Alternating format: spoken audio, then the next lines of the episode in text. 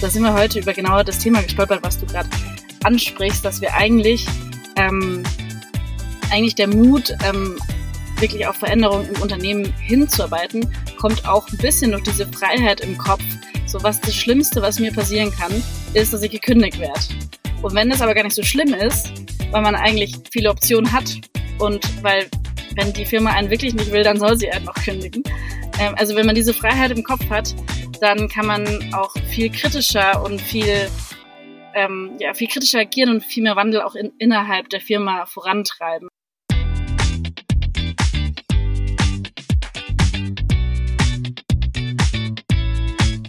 Herzlich willkommen bei Stark im Sturm, dem Podcast für Positive Leadership. Führen in unsicheren Zeiten. Das ist das Thema und ich bin Jens Alsleben. Autor des Buches Stark im Sturm, Führen in unsicheren Zeiten und Leadership Coach. Einer meiner Klienten sagte mal, wir müssen unser Geschäftsmodell praktisch alle fünf Minuten in Frage stellen nur um überhaupt zu überleben. Dieser Wahnsinnsdruck macht uns noch alle fertig. Das stimmt. Aber nicht für alle. Nicht für jene, deren Geschäftsmodell praktisch der Sturm ist. Was machen die, um in schwierigen Fahrwassern erfolgreich zu bleiben und sich auch unter dem alltäglichen Wahnsinnsdruck diese wunderbare Leichtigkeit der Führung zu bewahren? Wäre es nicht toll, das zu wissen? Wäre es nicht toll zu wissen, wie du sturmsicher wirst und bleibst? Das finden wir in diesem Podcast Stark im Sturm heraus. Ja, moin ihr Lieben, herzlich willkommen zu einer neuen Folge von äh, Stark im Sturm äh, dem Podcast äh, zum Thema Positive äh, Leadership. Äh, führen ist das Thema und äh, heute lasse ich mich mal selber führen äh, von äh, ein paar kritischen Anmerkungen eines Critical Friends. ich freue mich total, dass ich die Anna äh, auf der anderen Seite des Mikrofons habe. Äh, die Anna ist äh, ja eine der Initiatorinnen einer total spannenden Plattform, die mich gleich äh, vom ersten Moment an gecatcht hat. Äh, die Plattform heißt Critical Friends und die Critical Friends, was die vorhaben äh, und was dahinter steht, das äh, werden wir jetzt in diesem Talk erörtern. Äh, erstmal ein äh, kräftiges Servus nach München, liebe Anna. Ich hoffe, es geht dir gut. Hi Jens, ja, vielen Dank für die Einladung. Ich freue mich hier zu sein. Ja, äh, ich mich auch. Also du bist äh, ähm, äh, am besten äh, zählst es selber. Du bist ja momentan auch äh, auf zwei Beinen sozusagen unterwegs. Äh, du machst das ganze Critical Friends Thema ja ehrenamtlich, hauptamtlich hast ja auch noch ein bisschen was zu tun. ähm, vielleicht willst du dich einfach mal in ein paar Sekunden vorstellen und auch ein bisschen was zu den Critical Friends sagen, bevor wir dann in die äh, tiefen Abgründe von deutscher äh, Wirtschaftsführung äh, und der notwendigen kritischen Dialogbegleitung durch junge Leute dann, dann rausfinden. Sehr gern. Genau, ja. Ähm, ich, ich, bin die Anna. Ich ähm, bin 30 Jahre jung, ganz frisch. Und ähm, Glückwunsch. Ja, danke. Ja, ähm, ich frage, ob, ob das beglückwünschen ist. Aber ähm, ich, ich bin per Ausbildung Wirtschaftsingenieurin, Materialwissenschaftlerin und bin jetzt seit äh, fünf Jahren ähm, dabei, bei einer großen Firma namens BMW ähm, für Nachhaltigkeit und Transformation hin zu einer Kreislaufwirtschaft zu sorgen. Und so bin ich dann irgendwo auch in das Thema Critical Friends gerutscht, aber vielleicht, vielleicht hole ich da ein bisschen aus. Ähm, genau, die, die Initiative oder hin, hinter, wir sind ja eine, G GmbH, eine gemeinnützige GmbH, also es ist nicht nur eine Initiative, eigentlich eine Firma. Äh, die, das Ganze ist entstanden ähm, durch ähm, bei mir zumindest auf der Seite durch den Gedanken ähm, des, ähm, des Allyship. Also ich, ich arbeite bei, bei BMW an einem Thema, was irgendwo vor fünf Jahren noch recht neu war. Ich war oft bei Lieferanten und habe gesehen, wie einfach wahnsinnig viel Verschnitt und Ausschuss und Material anfällt in, in den Bereichen, für die ich verantwortlich war. Und das war bei mir ein bisschen so auch der Grundstein, auch gepaart mit meiner Ausbildung, daran wollte ich arbeiten und daran durfte ich auch arbeiten. Und jetzt habe ich fünf Jahre lang im Endeffekt an Kreislaufwirtschaft gearbeitet, aber war ganz oft irgendwo auch so eine, ich nenne es mal eine One-Woman-Show. Und ähm, und habe mich eigentlich immer gesehnt nach, äh, nach like-minded people, nach irgendwo äh, Menschen um mich rum, die auch mir Inspiration geben, die die mir auf die Schulter klopfen, weiter so, äh, genau nach solchen, nach, äh, nach so einer Gruppe einerseits. Andererseits habe ich auch gemerkt, dass diese auch Mauern, gegen die man läuft, diese ähm, auch diese Gespräche, die man führen muss ähm, und teilweise auch Sprache, die dann nicht die eigene ist, ähm, dass das irgendwo auch ein gewisses Toolset benötigt, ähm, das ich teilweise nicht hatte, wo ich mhm. mir gewünscht hätte, auch noch ein bisschen besser ausgebildet zu sein in Richtung irgendwie diesem Change Management äh, im, im erweitersten Sinne. Und ja, und dann wurde ich vor eineinhalb Jahren eingeladen auf die TEDx München, um einen TED-Talk zu halten. Und an diesem Abend habe ich irgendwie so viel Zuspruch erfahren und so viel inspirierende Leute um mich rum gehabt. Da, da habe ich mir wirklich gedacht, wow, so eine Community müsste man eigentlich immer haben. Und, ähm, und dieser Zuspruch hat schon auch darin gemündet, dass ich mir schon gedacht hatte, hey, eigentlich arbeite ich schon an der richtigen Stelle. Eigentlich muss ich weitermachen in dem, was ich tue. Ähm, bloß, äh, ja, und eigentlich muss ich nicht nur weitermachen, sondern eigentlich muss ich mein Wissen auch noch in ganz viele andere Firmen äh, bringen, um dem doch so nötigen Kli Klimawandel oder der Klimakrise irgendwie auch gerecht zu werden. Und das alles ist so ein bisschen dann in Critical Friends gemündet. Also wir sind ein Kollektiv an mittlerweile 30 jungen Menschen, die sich irgendwo ähm, mit dem Thema Nachhaltigkeit beschäftigen, alles kritische junge DenkerInnen und, und konstruktive AktivistInnen. Und wir wirken Richtung Wirtschaft. Wir glauben an Change through Business. Wir wirken in Richtung Wirtschaft durch Keynotes, durch Workshops, durch Reverse Mentoring Programme, Generationendialoge. Und das Geld, das wir dort einnehmen, als GmbH fließt es wieder in, in die eigenen Leute, und zwar in unsere Akademie in dem Fall. Und das ist genau das, was ich gerade gemeint hatte, im Thema das Handwerkzeug, was mir irgendwie auch gefehlt hat oder vielleicht auch immer noch fehlt, ähm, genau, das geben wir durch die Akademie den jungen Leuten an die Hand, dass sie einfach noch besser werden in ihrer, sag ich mal, Power. Genau, das ist, was wir tun und wo es von meiner Seite herkommt.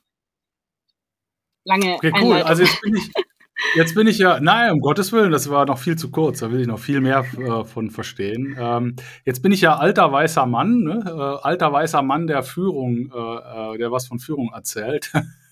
Also genau das, was man auf keinen Fall mehr haben will, alte weiße Männer, die irgendwas über Führung erzählen. Und äh, bei euch steht jetzt ähm, als Impulse in Unternehmen, äh, sagt ihr, ihr wollt äh, Wandel in und durch Unternehmen zu einer Beautiful Economy inspirieren. Äh, und äh, ihr hört zu, ihr fordert heraus, ihr regt an und ihr begleitet in Veränderung. Jetzt habe ich gelernt äh, bei meiner Coaching-Ausbildung, Sachen, die ich nicht verstehe, muss ich hinterfragen. So Nominalisierung auflösen, heißt es da so schön. Was ist denn eine Beautiful Economy? Ja, ein, ein, ein sehr gut, eine sehr gute Frage. Ähm, das ist ja irgendwo unsere Vision, die wir ähm, immer vor uns hertragen, aber diese Vision ist noch gar, also ist nicht einfach greifbar, weil sonst wären wir dort ja schon, sag ich mal. Aber in unserem Kollektiv, in unseren Clustern, in unseren Thinktanks arbeiten wir eigentlich an den ganz, an den vielen verschiedenen Bausteinen einer Beautiful Economy. Zum Beispiel ist für mich eine Beautiful Economy auch eine Circular Economy. Eine Beautiful Economy ist aber auch divers, ähm, kennt die Grenzen des Wachstums. Eine Beautiful Economy ähm, schafft wirklich Mehrwert, Impact, ist, ist wirklich gut anstelle weniger schlecht. Also Beautiful Economy hat ganz viele Facetten und ähm, ich bin mir auch sicher, dass wir auch noch lange nicht allen auf den ähm, auf, äh, wirklich erkundet haben. Aber das ist eigentlich genau auch das, was wir tun, daran zu arbeiten, andere zu inspirieren mit den Findings, die wir auch haben. Ähm, es gibt auch wahnsinnig viele Firmen, die uns inspirieren und die man irgendwie auch hochhalten kann als, ähm, als gute Beispiele auf verschiedenen Wegen. Aber ich würde mal sagen, wenn wir alle schon die Lösung für eine Beautiful Economy hätten, für eine auch, ähm, sag ich mal, Wirtschaft, wie sie wirklich auch äh, innerhalb der planetaren Grenzen funktionieren kann, dann, dann wären wir da wahrscheinlich schon. Also das ist dann, äh, ist dann mehr noch eine Utopie als jetzt äh, klar definiert, umrissen. Äh, und ihr, ähm, ihr klebt euch also nicht an die Straßen, ihr klebt euch äh, auch nicht an die Konferenztische, aber ihr wollt äh, einen kritischen Dialog äh, haben äh, mit den Wirtschaftslenkern sozusagen, äh, damit die auch in Richtung dieser Utopie äh, umdenken und auch äh, ihre Unternehmen in diese Richtung transformieren. Ist das richtig so? Genau, und diese Utopie, sage ich mal, kann man schon runterbrechen in, ähm, in weniger utopische, sondern sehr greifbare Themen. Ähm, wenn man zum Beispiel sich das Wort Kreislaufwirtschaft, Circular Economy mhm. rausgreift, dann ist, sind, stehen da ja schon sehr aktive Maßnahmen auch dahinter. Oder Diversity stehen auch Maßnahmen dahinter. Also man kann diese, dieses große Thema schon runterbrechen, auch in Aktionen, die schon auch irgendwie mit Maßnahmen versehbar sind und, und sehr konkret. Und genau, wir, mhm. wir verstehen uns schon als AktivistInnen, aber als Konstruktive. Und äh, wir, ja, sagen wir mal so, ich sehe trotzdem auch, dass es ähm, auch eine Speerspitze von, von sehr progressiven Aktivistinnen geben mhm. muss.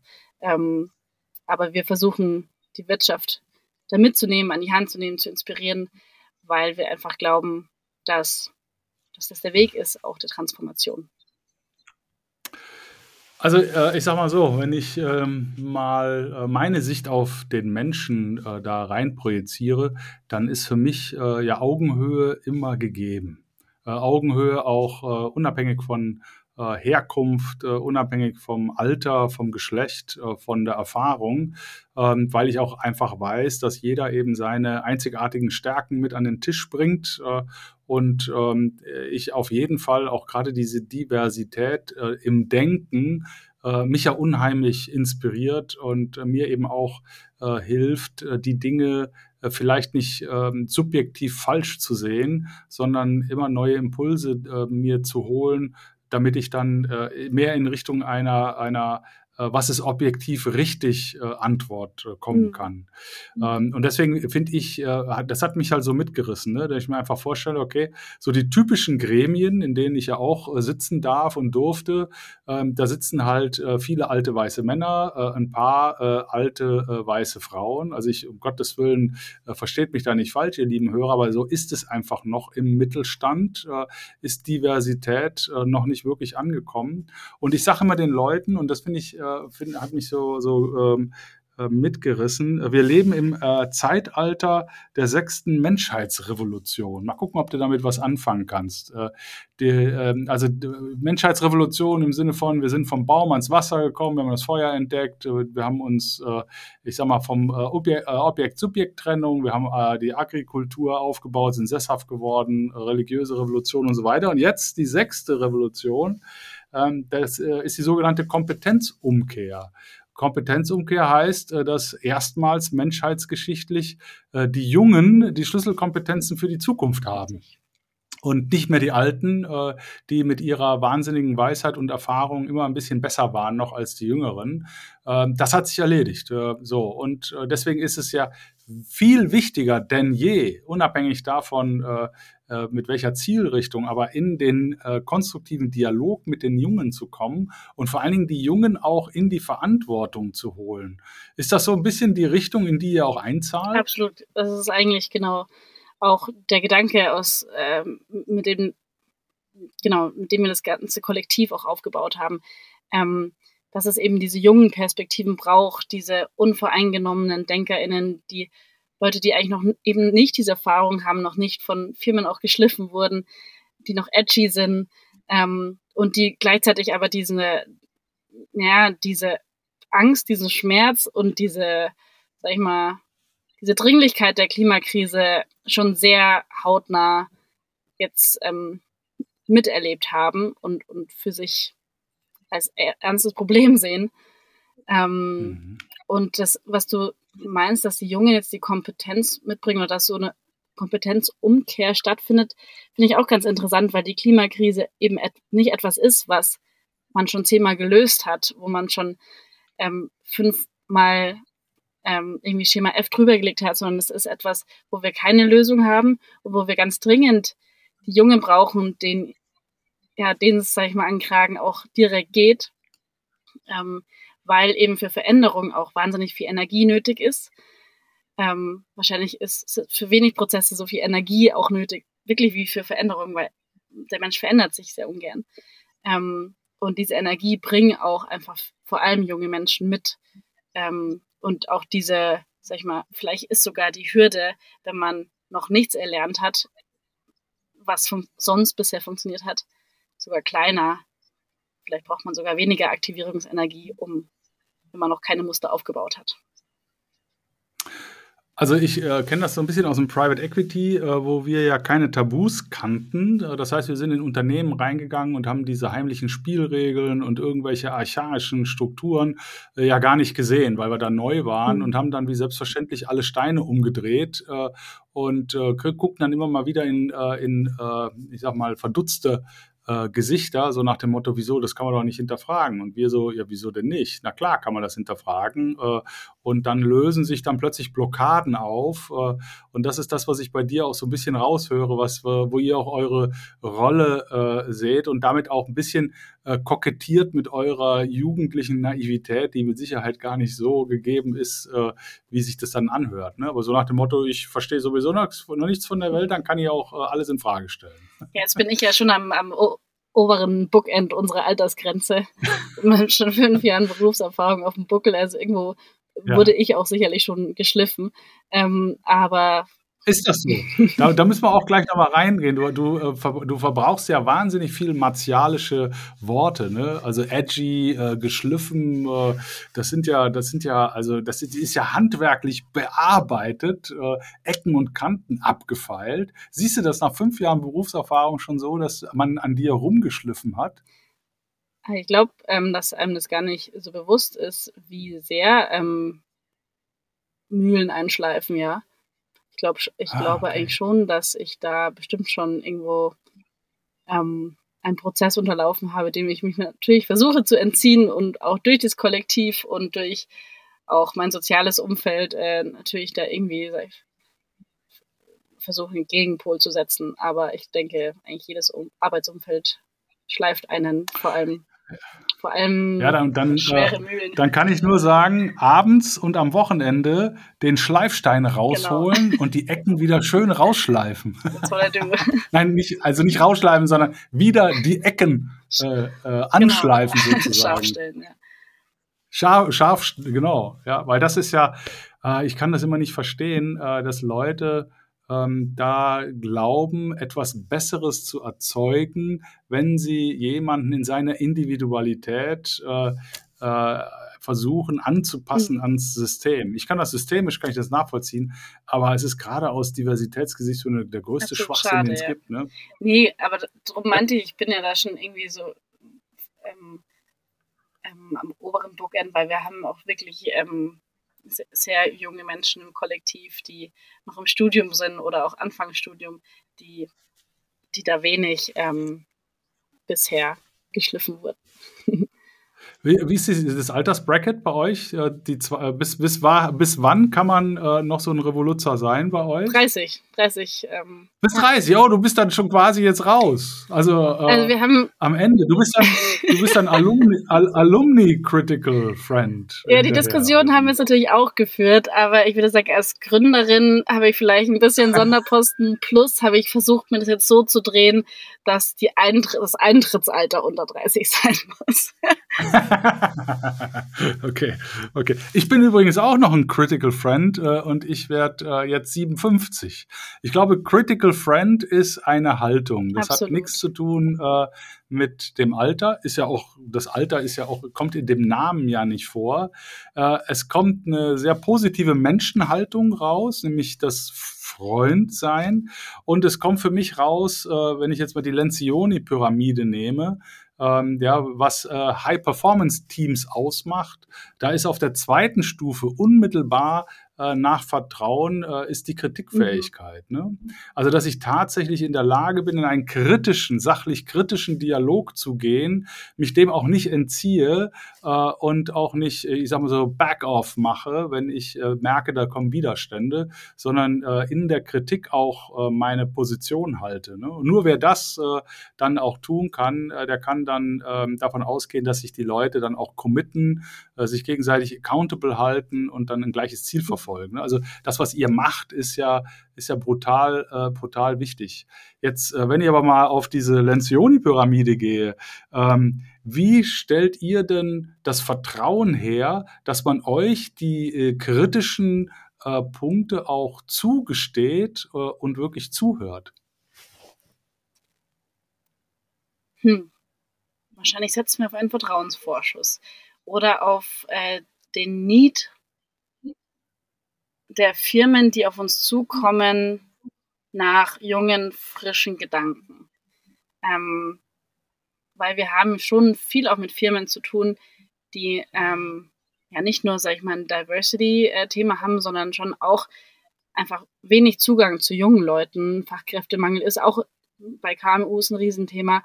Und vor allem so diese richtig junge Generation, zu der hat man ganz oft wenig Zugang.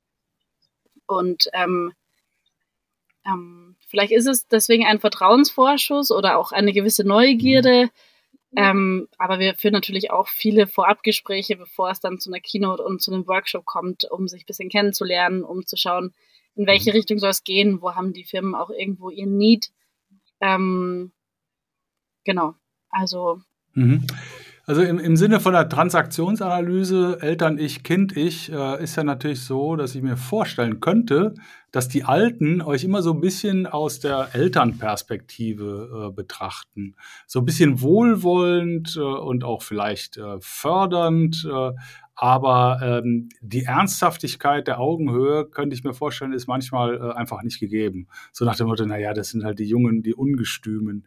Äh, wenn du mal reingehst in die äh, Projekte, die ihr gemacht habt, ähm, wie häufig äh, gehst du da hin und sagst, da war echte Augenhöhe mhm. versus, naja, die wollten uns einfach nur irgendwie haben, weil es äh, cool äh, zur Agenda passt aktuell? Ich, ich kann es eigentlich nicht so bestätigen. Ich habe das Gefühl, dass wir dafür dann eigentlich wieder zu alt und professionell sind. Also wir sind ja keine Kids. Okay. Wir sind schon äh, hoch ausgebildete, richtig, richtig klasse Leute. Ähm, und wirklich jede einzelne Person im Kollektiv hat eine wahnsinnige Wucht. Drum bisher nehme ich da schon sehr viel Augenhöhe wahr und auch Ernsthaftigkeit und sag ich mal, den Schuss haben auch bezüglich Klimakrise haben eigentlich die meisten inzwischen gehört. Und eigentlich eher hm ähm, eigentlich vernehme ich eher eine große Offenheit und fast schon die Bitte um Unterstützung. Ähm, genau, und ein reines Bespaßungsprogramm ohne Augenhöhe ähm, erlebe ich selten und glaube ich, könnte man eigentlich auch wahrscheinlich im Vorhinein durch die Gespräche fast schon identifizieren und ausschließen. Also Ah, das finde ich ja mega cool. Also Leute nehmen das äh, wirklich ernst, nehmen euch ernst, geben euch eine Plattform äh, und wollen wirklich versuchen, äh, die Impulse, die ihr gebt, auch dann äh, zu, ähm, zu, ja, ich sag mal, aufzunehmen und entsprechend umzusetzen. Was ich schon. Wie sieht denn. Hm? Ja, was ich schon oft als Herausforderung empfinde, ist dann halt die, auch bei zum Beispiel so einem Vortrag die, die Breite der, der Zuhörerschaft abzuholen, weil natürlich die Menschen schon oft ganz verschiedene Standpunkte haben, wie viel sie wissen. Und ich habe schon öfters erlebt, dass ich, glaube ich, Leute dann, dass ich zu weit gehe und Leute nicht abhole. Ähm, hm. Aber das ist wahrscheinlich die Herausforderung von, von jeder Keynote oder von, von jedem Thema, ähm, dass einfach die Zuhörerschaft genau verschiedene ähm, Punkte nicht nur vertritt, sondern auch an verschiedenen, sag ich mal, Wissenslevels ist und man nie alle abholt. Aber ja, klar, und, und unterschiedlich offen ist, ne, und, ne, was dieses ja, Thema angeht. Ganz klar. Ähm, wenn du ähm, jetzt mal so ein typisches, gibt, weiß ich, gibt keine typischen Projekte, aber wenn du sagst, äh, das ist so ein Traumprojekt, äh, da, da passen wir hundertprozentig drauf. Äh, wenn ich mir wünschen könnte, dann wäre das genau die Situation, äh, für die wir äh, mit aller Kraft pitchen würden. Wie sähe das aus?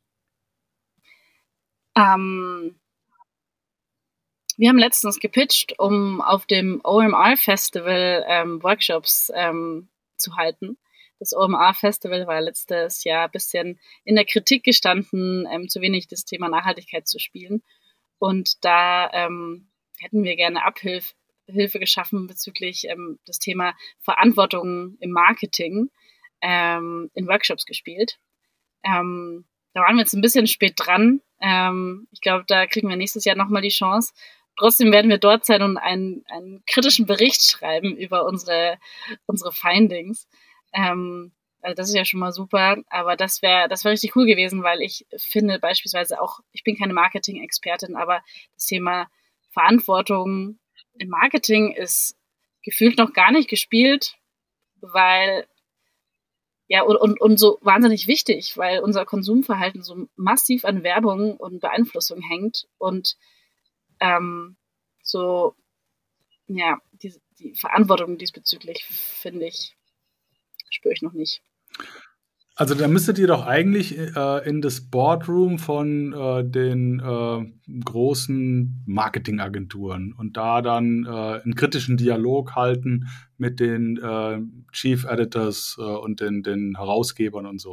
Genau, mit, mit den mit ähm, den Leuten vom OMR haben, haben wir so auch schon gestartet und das Festival wäre halt eine coole mhm. Plattform gewesen, da auch ganz viele Klar. Marketeers zu erreichen.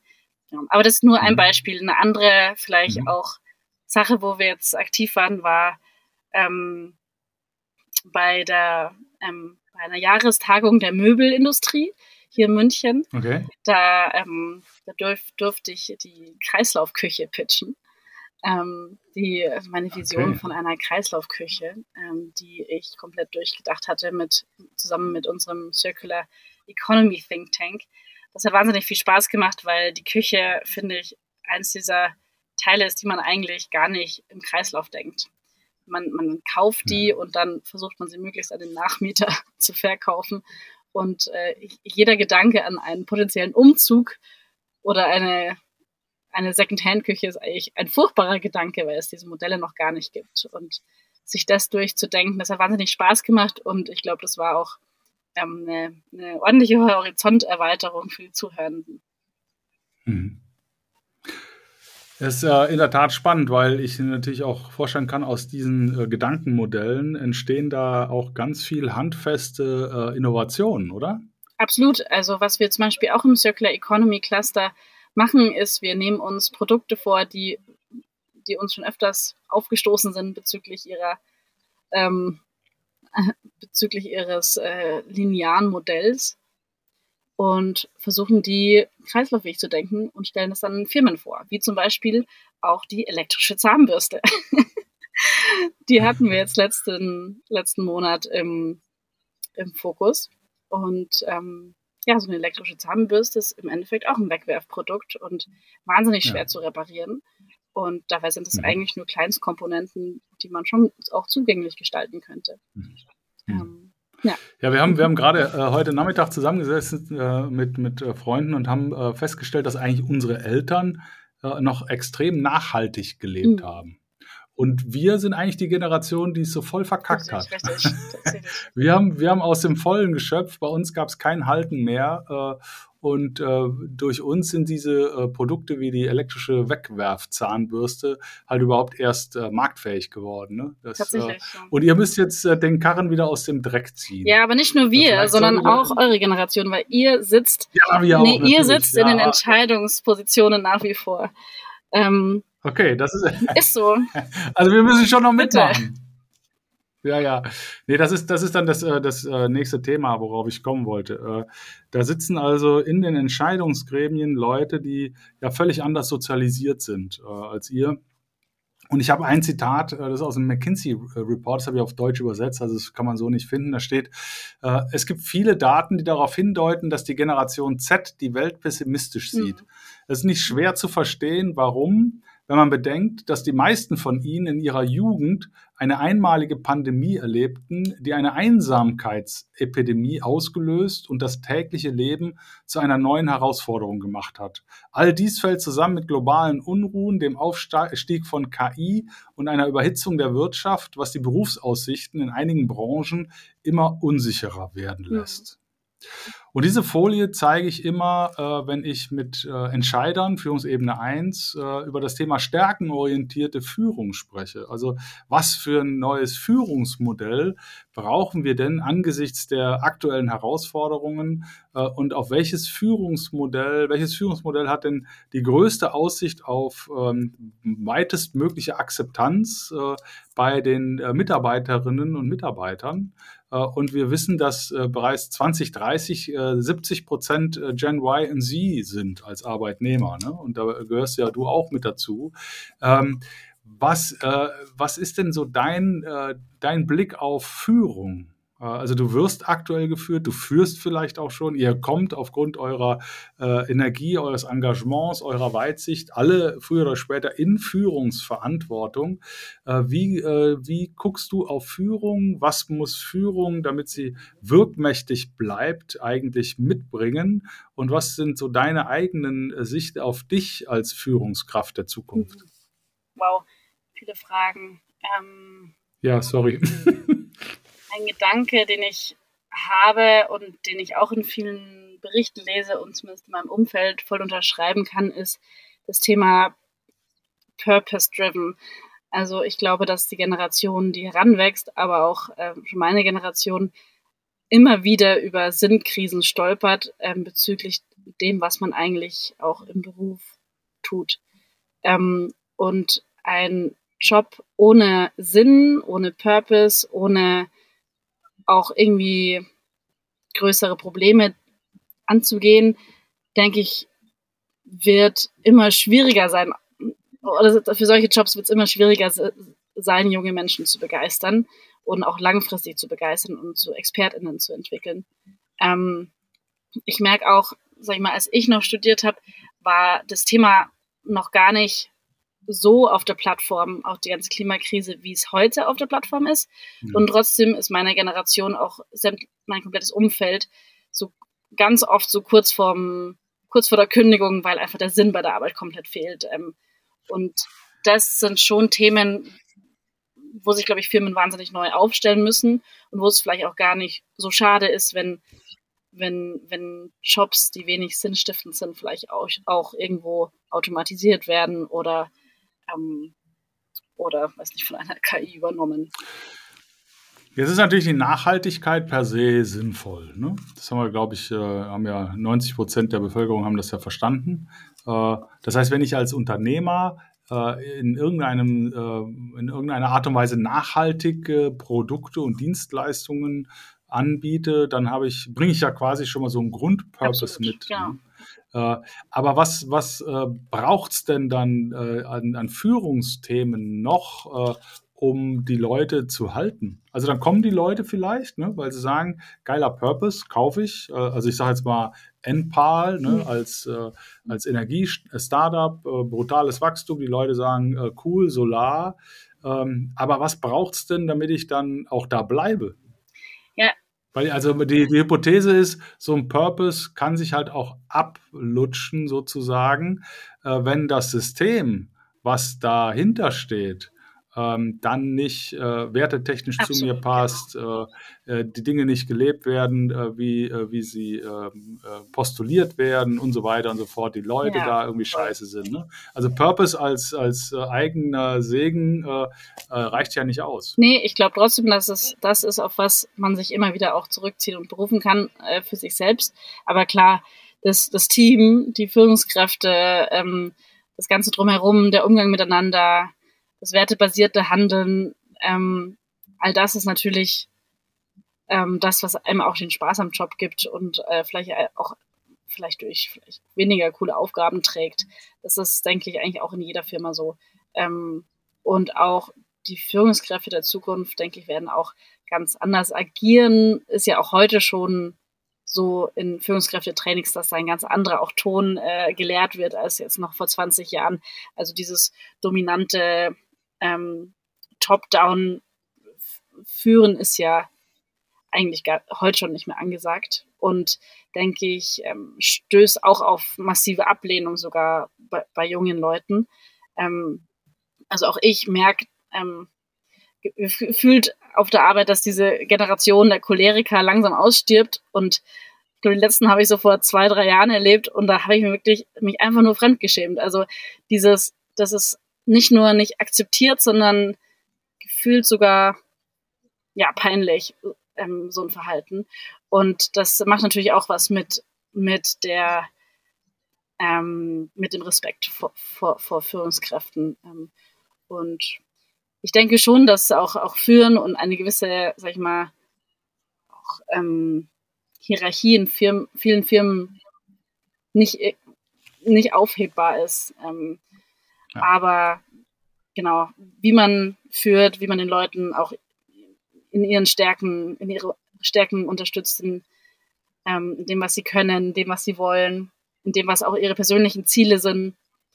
Ähm, das, das wird, glaube ich, ist ja heute schon viel mehr im Fokus und, und wird noch viel, viel mehr in den Fokus rücken.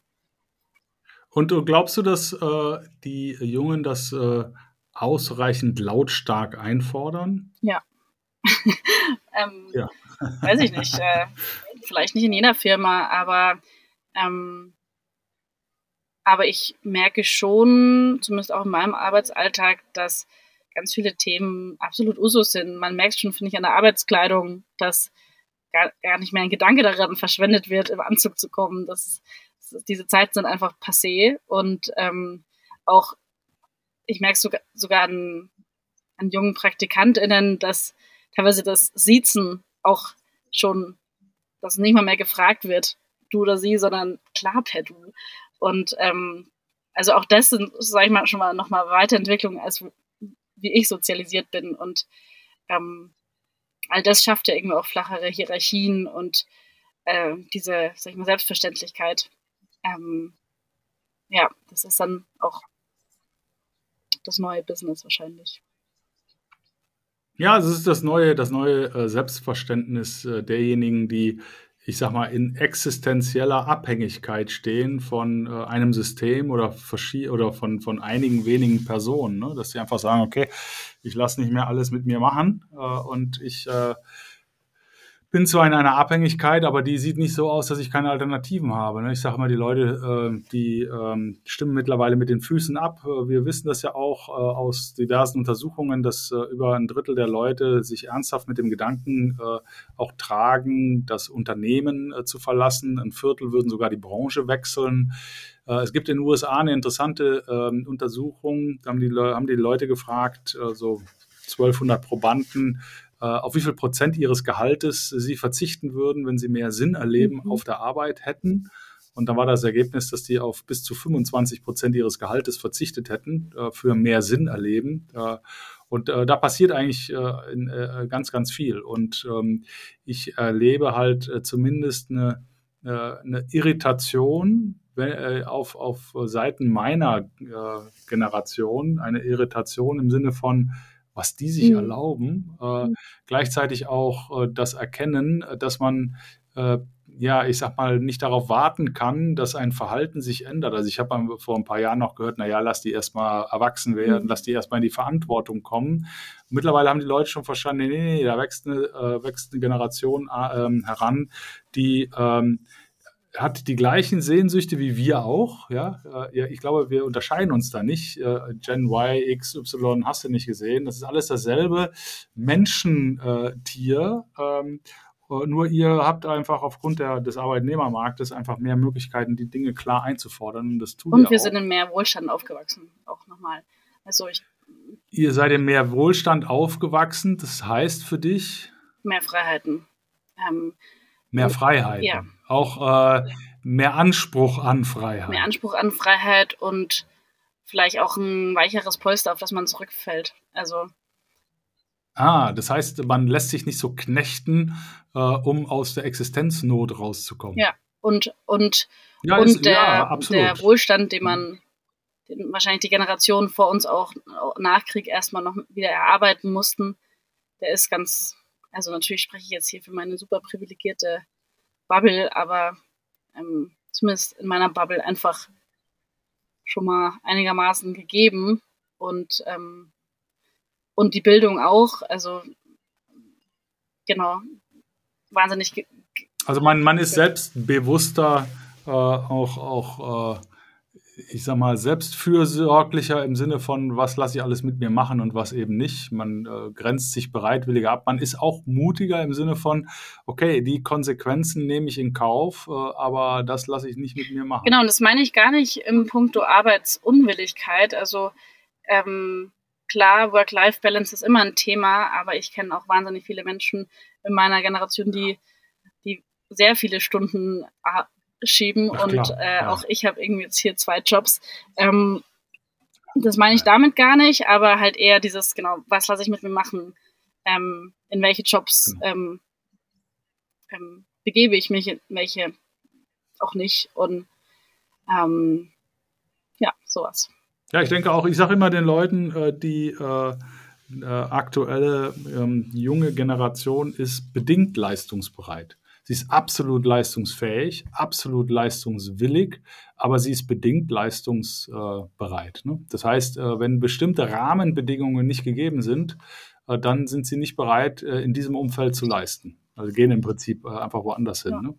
Aber ich könnte mir auch vorstellen, dass ihr, ähm, also ihr, ihr ist immer schwierig, aber dass in der Mehrheit aufgrund der, der vielen Alternativen, die sich aktuell stellen, auch weniger Leute jahrelang durch so einen Job durchquellen. Das ist ne? ganz, sondern äh, man geht dann auch ja. ja. Wir haben ja auch äh, in unserem Akademieteil ähm, diese Corporate Changemaker Akademie. Also auch ähm, junge Leute von Firmen können zu uns kommen oder Firmen können uns ihre jungen äh, Talente schicken, um, ähm, um sie auch zu, ich sag mal, Corporate Changemakern äh, weiterzubilden.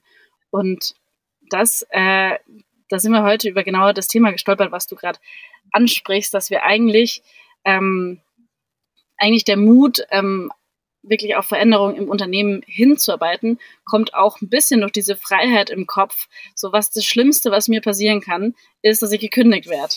Und wenn das aber gar nicht so schlimm ist, weil man eigentlich viele Optionen hat und weil wenn die Firma einen wirklich nicht will, dann soll sie einen noch kündigen. Ähm, also wenn man diese Freiheit im Kopf hat, dann kann man auch viel kritischer und viel, ähm, ja, viel kritischer agieren und viel mehr Wandel auch in, innerhalb der Firma vorantreiben mit dieser Freiheit im Kopf. Und deswegen ist das möglicherweise auch ein neues, äh, ein neuer Baustein unserer Corporate Changemaker Akademie, diese Freiheit zu gelangen, diese vielleicht diesen, diesen Marktwert check, checken, dieses, ähm, was sind eigentlich meine Optionen out there und ähm, ähm, ja. Ja.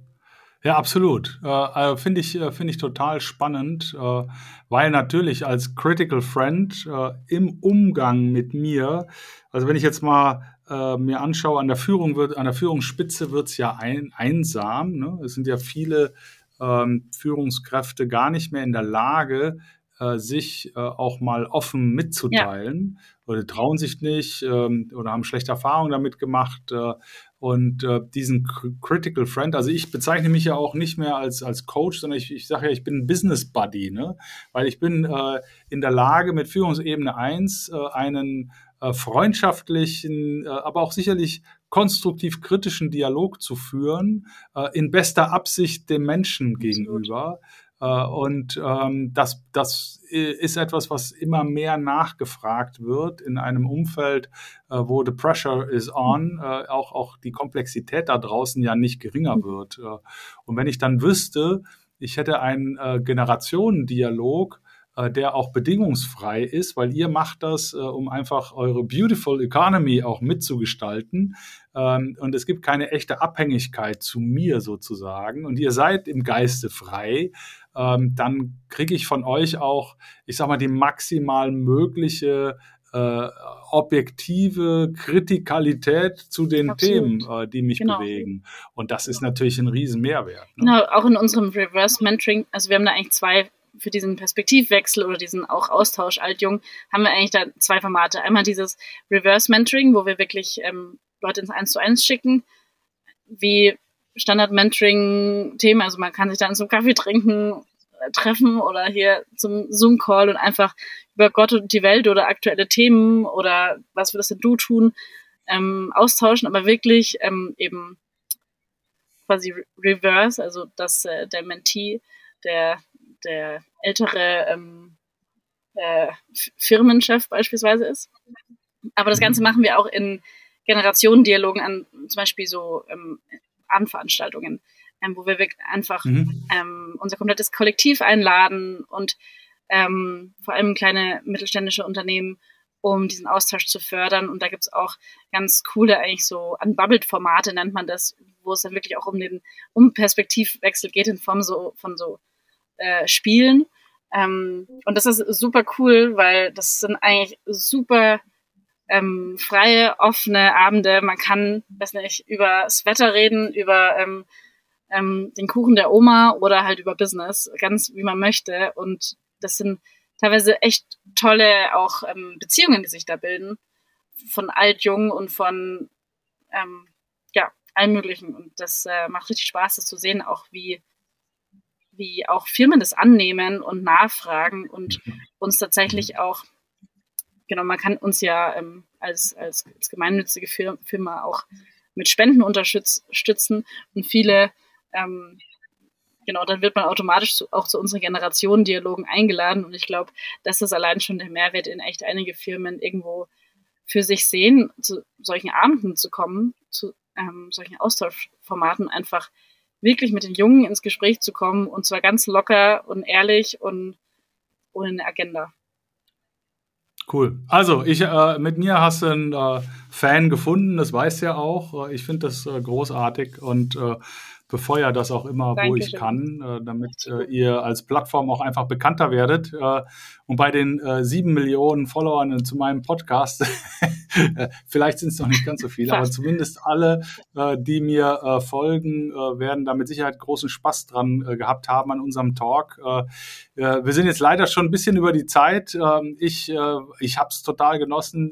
Das gibt mir auch wahnsinnig Energie und ich finde, das, das muss unbedingt auch institutionalisiert werden. Jeder braucht seinen Critical Friend im Unternehmen. Das ist eigentlich für mich, ist das so eine Wildcard im Board Seat, dass also wenn irgendwelche Beiräte, Aufsichtsratssitzungen, Vorstandssitzungen, sonst was, da muss immer ein Sitz für so einen Critical Friend freigehalten werden. Yes, Beirat ist a Service, haben wir uns auch schon als Produkt überlegt ja, ja, ja, ja, ja, ja. Super absolut. cool, also, danke. Äh, bin ich bin ich großer Freund von. Ähm, die letzten Worte sind äh, wie immer äh, gelten äh, deiner Vision. Äh, was willst du den Hörern da draußen, die ja immer auch äh, so, so, positive Impulse suchen für, für sich als Unternehmenslenker, was gibst du denen noch mit? Mhm. Dass Veränderung Mut auf allen Ebenen braucht und vor allem auch auf ganz ober, oberer Ebene und ähm, dass es gesehen wird und die Leute mitziehen. Und genau, zu mehr Mut möchte ich da ähm, aufrufen. Und ich freue mich über, über alle Kontakte und Meldungen und genau. Ähm, und ich kann, ich kann sagen, äh, der Mutige wurde schon immer belohnt. Absolut. Meine liebe Anna, ich äh, danke dir sehr. Äh, Anna äh, Goldhofer von äh, Critical Friends äh, war heute zu Gast. Ich habe es genossen, wünsche dir das aller, allerbeste und äh, bedanke mich für deine Zeit. Jens. Ja, also mach's gut. Mach's Ciao. gut. Wow, wer hat an der Uhr gedreht? Ist es wirklich schon so spät? Das war's wieder. Ich hoffe, ihr hattet genauso viel Spaß bei der Sendung wie ich. Ich würde mich wahnsinnig freuen, wenn ihr auch beim nächsten Mal wieder bei Stark im Sturm dabei seid, den Kanal abonniert, kommentiert, teilt äh, und freue mich auf ein Wiederhören. Und wie immer, bleibt allzeit stark im Sturm. Herzliche Grüße, euer Jens.